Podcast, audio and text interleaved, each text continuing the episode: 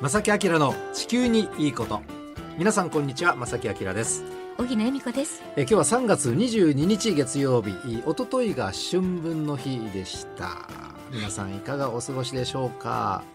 もう春本番ですね。うん本当に。うん。もういい季節になりましたね。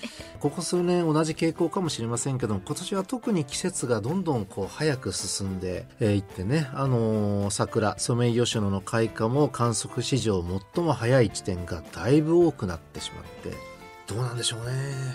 でも昨年の今頃ってやはりコロナ禍だったのでね、うん。えー本当に今でもはっきり覚えてますけどもあの頃はねはい。今年はあの思いっきりお花見はできませんけれども桜は毎年咲くのでうん。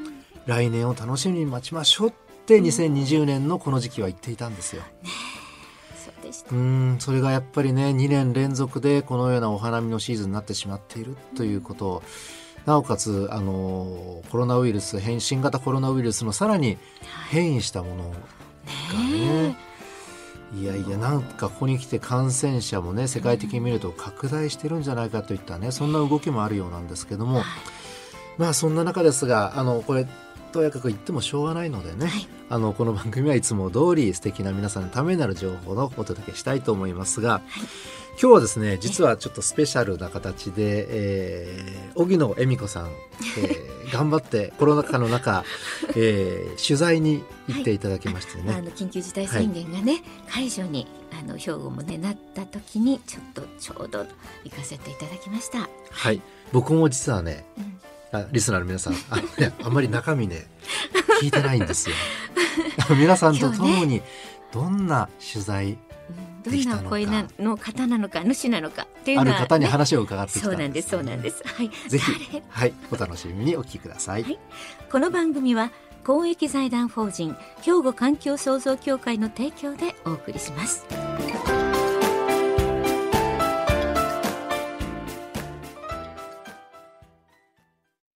兵庫環境創造協会地球温暖化防止自然環境の保全再生子どもたちへの環境学習など皆様と共に身近な暮らしの中で地球環境を守るための取り組みを進めています人と自然が共に生きる21世紀の豊かな環境づくりを兵庫環境創造協会えーさて今日はですねスペシャルゲストにお話を伺いました、はい。自然に近いところにいらっしゃる。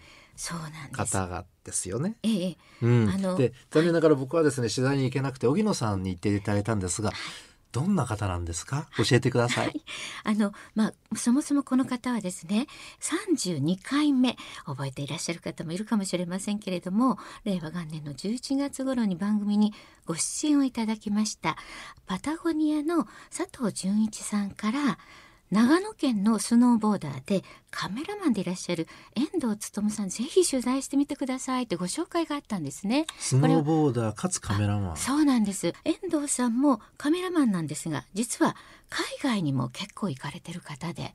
で通常このコロナ禍でなければシベあのシベリアの方イヌイットのね。あの取材なんかもされる方で、まあ、あちこち海外に行かれている。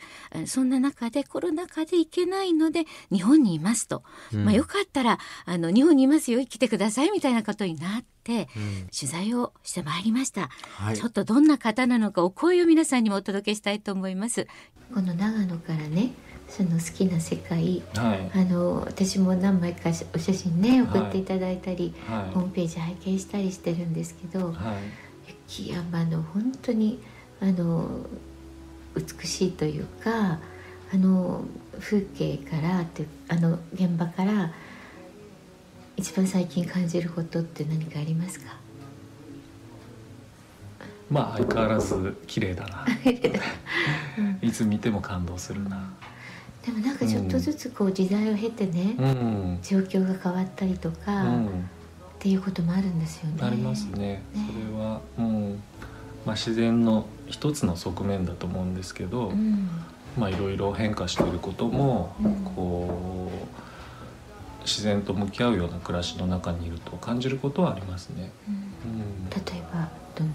うーんまあ雪山の世界でいうと雪の降り方だったりとか、その気温だったりとかそういうものは少しずつ変化してるように感じますね。うんまあ、いわゆるはいその温暖化って言われるような兆候はかなり前からあの顕著に出てるように僕らは感じてますね。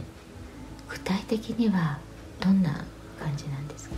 ああそうですね。もう僕ここにこの長野に40年住んでるのでそのあれとこれとこれって劇的に変わるようなことでもないんですけれど、まあなんか例えば僕木崎湖って湖のあのほとりに住んでるんですけど、そこのあの氷？厳冬期に氷が張らなくなったとかうんうん。あの穴釣りワカサギ釣りができるようへにあえの氷が張ってたんですけど、ええ。そういうものが張らなくなってしまったとか最初に気づいたその、まあ、雪雪だったり寒さに対する変化はその辺かな？子供の頃に。あれ？張らなくなったなっていううん。のが始まってそうですね。20年ぐらい前からかな。厳冬期1月とか2月に雨が降るようになったんですね。それがまあ年にその頃は12回だったかな。2月までに雨が降るようなことは。だそのそのぐらいから始まってまあ今はよく降りますよね。年末年始で土砂降りとか。うん1月、まあ、今年でいうと土砂降りが3日間続いたのが少なく少なくとも2回あったしとか。えまああの1日だけの雨だったり合わせるともっとありますね。ええ。とかね雨だけじゃなくて気温のこの乱高下っていうのがすごい激しくなってますね、特に特にこの5年6年急に冷えて急に緩んでとかなんかその乱高下が、うん、すごい激しくなってるかな。うん。じゃあその雨は本本来雪だったのに昔ははい、ということですよね、そうですね。うん。うそれが雨になって、ん、うん、しかも大雨が降る、はい。うん昔始まった頃は土砂降りっていうことはなかったんですけどああ雨降っちゃったうん。一日みたいな、うん。すごいなんか切ない記憶があるんですけど最近土砂降りうん。3日間とか、なんかもうこっちも慣れてきちゃってああもうなんかそういうサイクルに入ったのかなぐらいに慣れてきてるのがまたちょっとね、あの残念な感じなんですあなるけど、ほど、うん、強風の日が増えてますね。なるほどうね、ん。でも雨風って、うん。そんだけね強くなったら、うん、山に登れないですよね。山に登れないですね、ねうん、すごく危険なコンディションの日が増えてきてるというか、そうですか、うん、雪崩とかですか、雪崩もあるし、もちろん強風もあるし、うん。もう雪崩以前にあの山が凍りついてしまって危なくて登れないとか。あ、なるほまあ、いろんなコンディションを含めて難しい日は増えてますね。どでもそれをジャッジするまあうんうん。そんな簡単なことじゃないように思うんですけど、うん。どうですか？毎日登っているような今毎日上がってるんですよね山のそうですね。大体うん登ってますね、ええ。はいそれだから分かるようなことですかね。それはかなりあると思いますね、うん。でもそうですね。雪のコンディションってシビアなところじゃなくても、うん。里に雨が降るとか今日あったかいねとかそういうのはもう山に登らなくても分かるレベルなんで、ああなるほど、うん、山に登ってるからこそ分かる領域のこともあるんですけど、うんもう明らかにこの暮らしが変わってきてる感じはしあますね。あそうですか、はい、いつもだったらこの厳冬期まあそろそろ春の陽気が入ってくるんですけどえ家の周りもっとあの数十センチ雪が積もってて、えうん。あの庭の芝生が見えるなんてことはずっとなかったんですけどね。この季節、うん、そうこの季節。ですかはい。はいラジオ沖の皆さん今日は、あのスノーボーダーカメラマンの遠藤勉さんっていうね、方に以前から取材しようと思ってなかなか行けなくて、うん、えー、2月の末に荻野さんが、はい、あの取材に行っていただいて場所はどこでしたか場所はね長野県のあの大町市今市になってまあね町から地になって、えー、先週たまたまと言いますかね、えー、この番組で雪崩のね、えー、話をあの雪山の話をねたまたましたところですよね。実際やっぱりね山に入られてるといろいろ感じるものがあるとこの話の中で20年前ぐらいから、はい、えー、冬に雨が強く降るようになったと。うん、ね。でこれはやっぱりあの雪国育ちの方にとったらかなりの衝撃だなんでしょうね。ねうん。皆さんご存知ないかもしれません、うん、この木崎港ってね先ほどねあの木崎港のほとりに住んでるって羨ましいなと思ったんですが非常に自然豊かなね場所に住んでいらっしゃって、えー、40年住まれてここに来てやっぱりちょっとおかしいなっていうお話ね伺いましたけども、えーはい、あのまだまだありますよね後半も。そうなんです、はい、後半もありますがここで、えー、一曲お届けしてはいお願いします。はい、ボブ・ディランで風に吹かれてえ今日のこの番組はちょっとね雰囲気が違うかもしれませんが、インタビューをお届けしております、えー、長野県在住のスノーボーダーカメラマンでもいらっしゃいます遠藤勉さんに、はい、あの荻野さんがインタビューしていただきました。現地にね赴いていただいて、はい、ちょっとまだ雪山のお話の続きがあるのでぜひぜひ、はい、聞いてください、今日私初めて寄せてもらったんですがあのちょ雪は残ってますけどまあほとんどないですよね。そうですね。この、えー、この感じって多分ね、3月の後半の景色ですね。へえ、うん、そうですか。冬がね、なんかちっちゃくなってる感覚なんですよ。冬がちっちゃくなってる。そうちっちゃくなってる。まあ今年は比較的雪が多いのかなと思ってね、うん、あの来る時結構あのスキーヤーとかボーダーの方を見かけたんですけど、うん、でもその人たちもなんかこういい日はねあの、うん、とそうでない日っていうのは、うん、なんかどうなんでしょう。なんか災害につながったり事故につながったりがね、うん、ちょっと心配になったりするんですけど、うん、今お話をお伺いしてて。ただまああのスキー場管理されてるスキー場自体は、うん、あのあまり影響ないかもしれないですね。そうなんですね、うん、僕ら行くその雪崩とか危惧するような領域っていうのは、うん、もうそのスキー場のエリア外なので、ああの登山の領域ですよね。ねそういうところではやっぱりその雪崩の危険とかっていうのがすごく読みづらくなっているコンディション。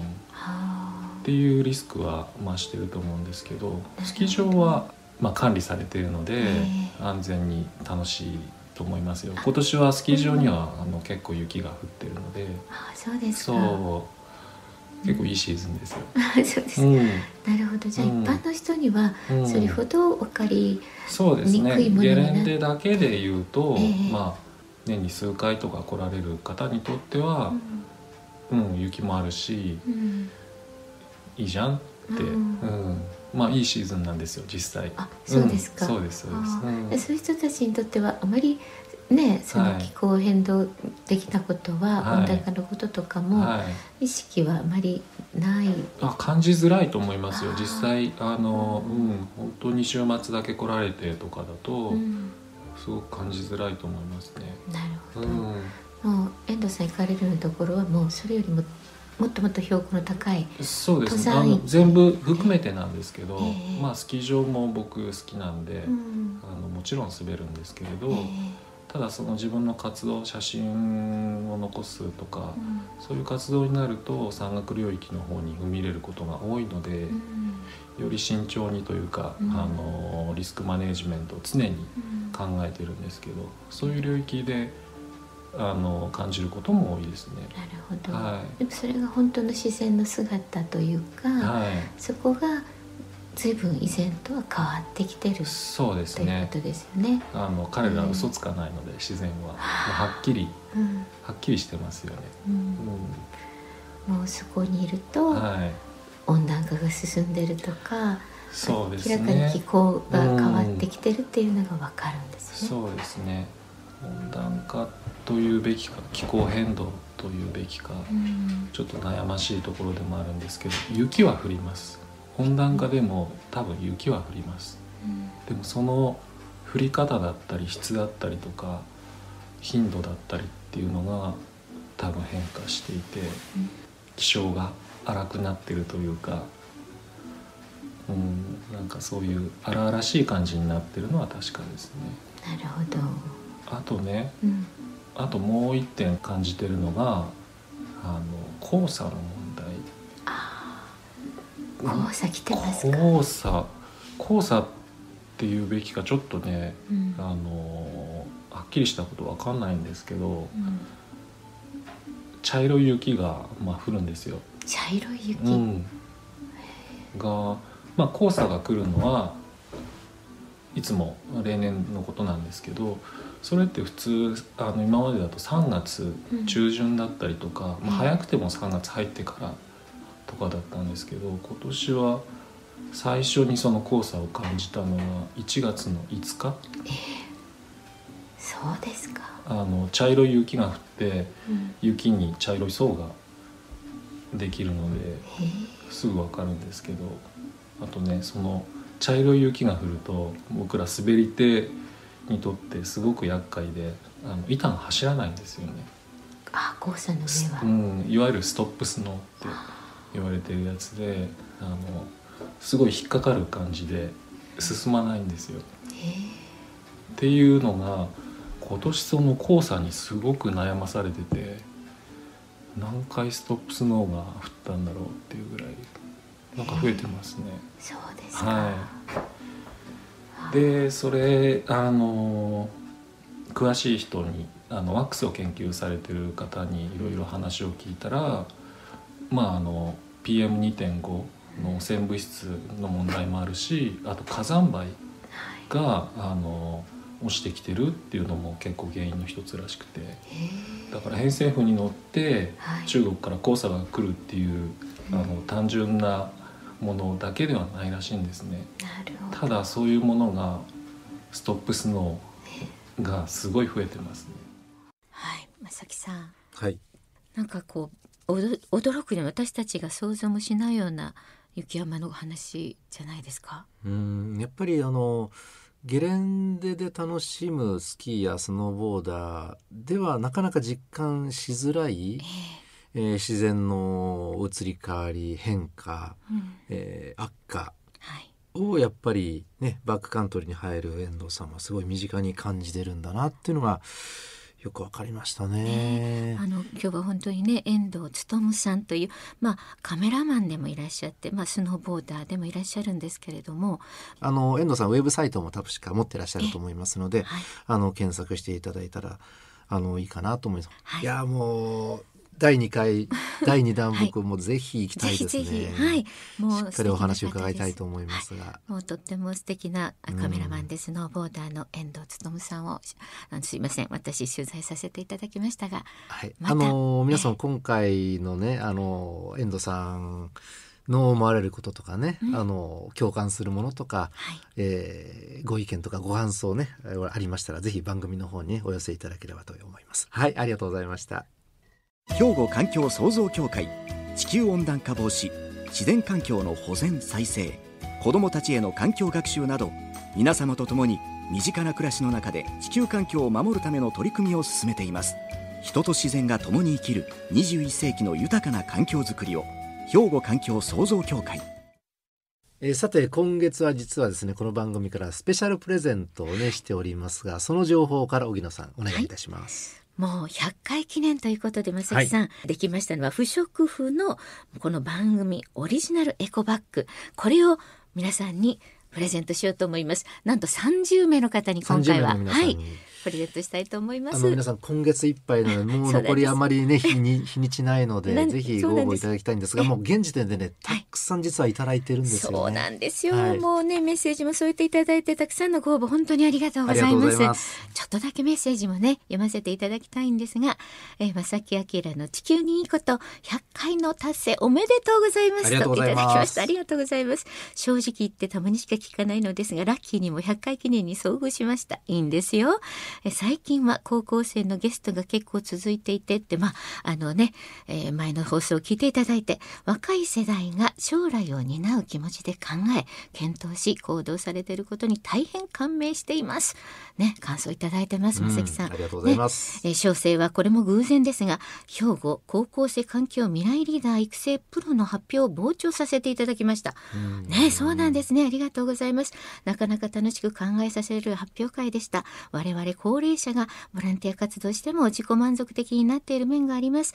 もっと若い人将来を担う世代をサポートする形でありたいと感じていますがこれもなかなか難しいところで何か知恵や工夫が必要ですということで100回記念に応募しますとねいただきましてラジオネームがないので読ませていただいてもいいでしょうか。神戸市北区からいただきました、えー、生間さんとお読みするんでしょうか。猪熊さんと読むんでしょうか。ありがとうございます。はい。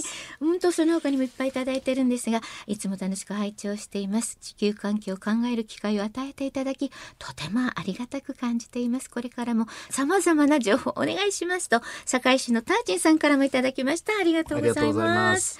でこれあの今月いっぱいのプレゼントであの抽選になりますのでね、はい、あの皆さんいただくと確率どんどん下がっちゃうんですが いやいやそう言わずに。あの運のいい方は30名の皆さんね。当たりますので、はい、ぜひご応募お願いしてます、宛先はこちらになります、はい郵便番号650-8580ラジオ関西正木明の地球にいいこと。ファックスでは078-361-0005。メールではまさきアットマーク jocr.jp こちらまでお寄せください。お待ちしております。皆さんお待ちしております。ということで、まさきあきらの地球にいいことは今日はこの辺でお別れいたします。ご案内はまさきあきらと小木野恵美子でした。それではまた来週。さよなら。この番組は公益財団法人兵庫環境創造協会の提供でお送りしました。